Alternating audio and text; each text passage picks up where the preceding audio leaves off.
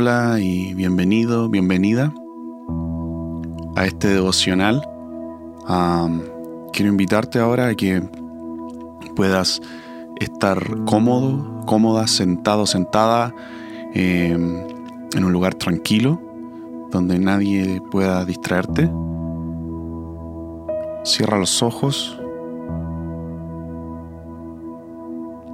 Deja que el Espíritu Santo habite el lugar donde estás.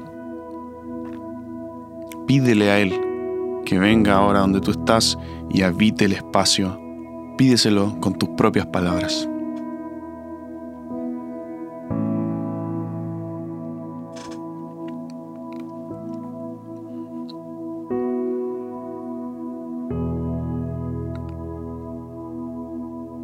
No sé si alguna vez has estado enamorada o enamorado Pero no hay cosa más exquisita que cuando la persona que te gusta te pide estar juntos. Es exactamente lo que sucede en el corazón de Dios cuando tú le pides que venga a estar contigo. Porque Dios está enamorado. Él está enamorado de ti.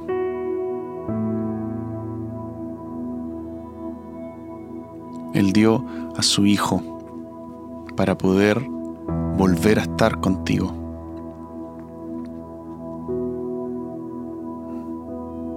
Así que Padre, ahora venimos a estar contigo. Venimos a darte en el gusto. Venimos a disfrutar tu presencia, a ser disfrutados por ti también. A eso venimos. Y aquí queremos quedarnos, Señor.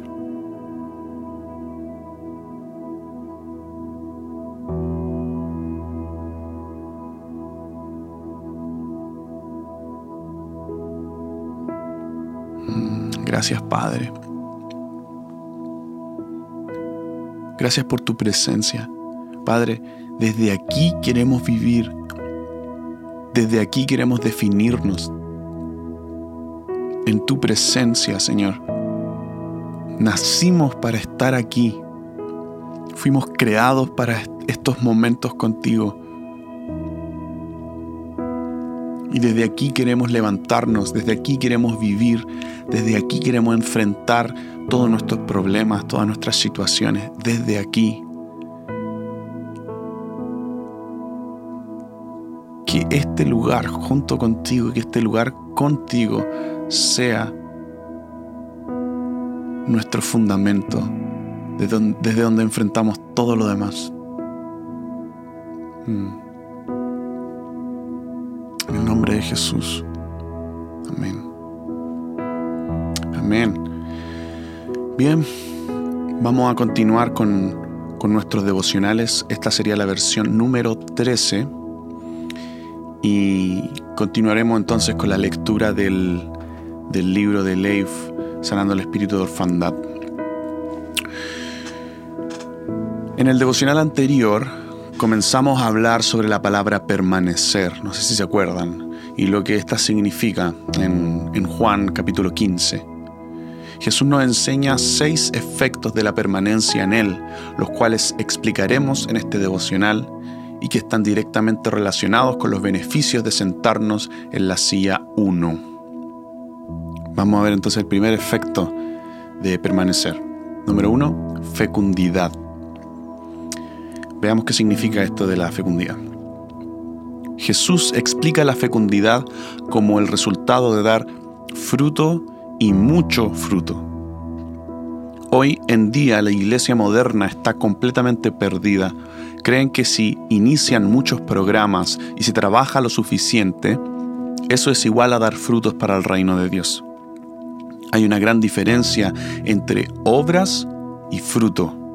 ¡Wow! Una diferencia entre obras, esfuerzos humanos y fruto, que sería algo más tal vez como del espíritu, ¿cierto?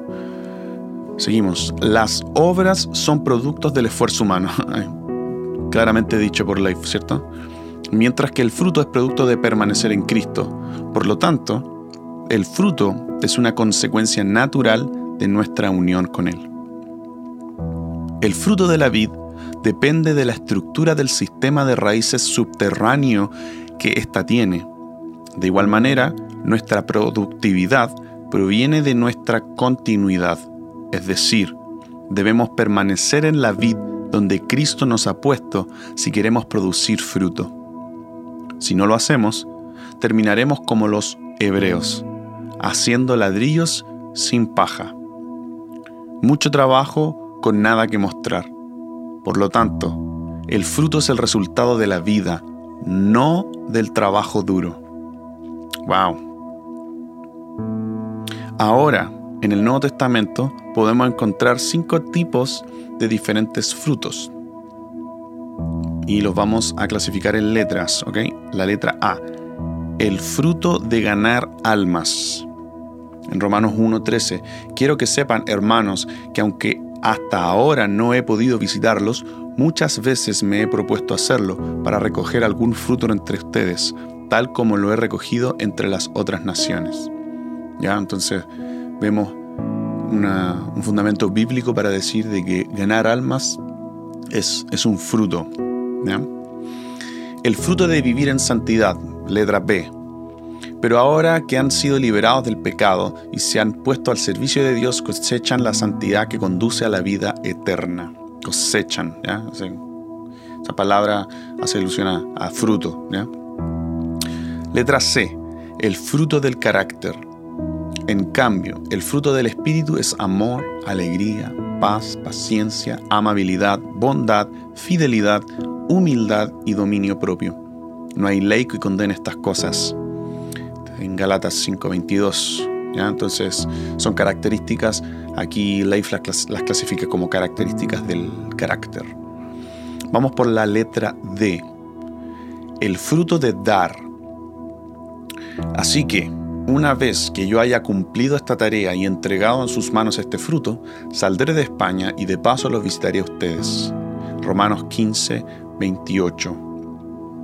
Entonces vemos como Pablo le, llama fruto a esta cosa que le va a entregar a, la iglesia y a los romanos, que se entiende que es como una ofrenda. Letra E el fruto de la alabanza. Así que ofrezcamos continuamente a Dios por medio de Jesucristo un sacrificio de alabanza, es decir, el fruto de los labios que confiesan su nombre. Está clarísimo, esto está en Hebreos 13, versículo 15. Entonces vemos aquí, ¿no es cierto?, como Leif eh, identifica frutos en la Biblia que serían en resumen, ganar almas, vivir en santidad, carácter, dar y eh, la alabanza, la adoración. Y eh, según lo que él dice entonces, eh, hay una diferencia entre dar fruto y, las obras de esfuerzo humano. Y que la iglesia hoy en día y, nosotros tendemos a esforzarnos para tener obras y nos, enfocamos las obras, pero descuidamos los frutos.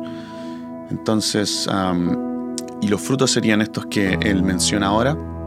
Lo que me pasa a mí con esto personalmente es que ah, me encuentro a mí mismo tratando de hacer muchas cosas, pero no siento que esas cosas sean lo que Dios quiere que yo haga o, o tengo una sensación interna de que, de que debo sobre esforzarme, que cuando yo me esfuerzo, me esfuerce más, entonces voy a agradar a Dios, voy a agradar al Padre. Cuando haga esto y esto y esto y esto, entonces me hace mucho sentido esto de la diferencia de las obras y el fruto, porque eh, si fuera fruto, eh, si esto fuera fructífero, no tendría esa sensación. No sé si me explico. Y probablemente a ti te pase lo mismo probablemente tratas de, hacer obras, de hacer cosas y crees que con tal, cuando hagas esas cosas, entonces te vas a sentir bien contigo mismo, contigo, contigo, contigo misma. Perdón. Y también vas a agradar a Dios. Pero es una mentira. Son, son solo obras humanas. Y, no, no sentimos la satisfacción de ser fructíferos, de ser fecundos, ¿ya? Como lo llama Leif. Entonces, ¿les parece si, si ponemos nuestras obras, ¿ya? estos esfuerzos humanos, a los pies de Jesús en la cruz? ¿Les parece? Padre, te entregamos hoy nuestro control, el control de nuestro tiempo y de nuestra energía, que son nuestras obras. Nuestras obras humanas donde nosotros podemos controlar. Padre, anhelamos ser fructíferos como Jesús, no vivir estresados y dependientes de resultados sino que queremos vivir sometidos a ti, Cristo, unidos a ti, con nuestras raíces en ti, absorbiendo tus nutrientes, Señor, cada día. Así que ponemos todas estas obras, todos estos esfuerzos delante de ti, Jesús, ahora. Los ponemos a tus pies. Renunciamos a esta ilusión de, control, de de poder tener como el poder sobre nuestras propias acciones y la forma en que nos sentimos bien con nosotros mismos y te agradamos a ti. Queremos aprender a depender incluso en, lo que hacemos. Queremos depender de ti incluso en lo que hacemos. Mm. En el nombre de Jesús. Amén. Bien. En el próximo devocional vamos a seguir tocando este mismo tema de los frutos y permanecer en Cristo, ¿ya? Así que nos estamos viendo en la próxima sesión. Eh, espero que tengas un buen pasar de tu día o, de tu noche, dependiendo del horario en que estés escuchando esto. Nos vemos.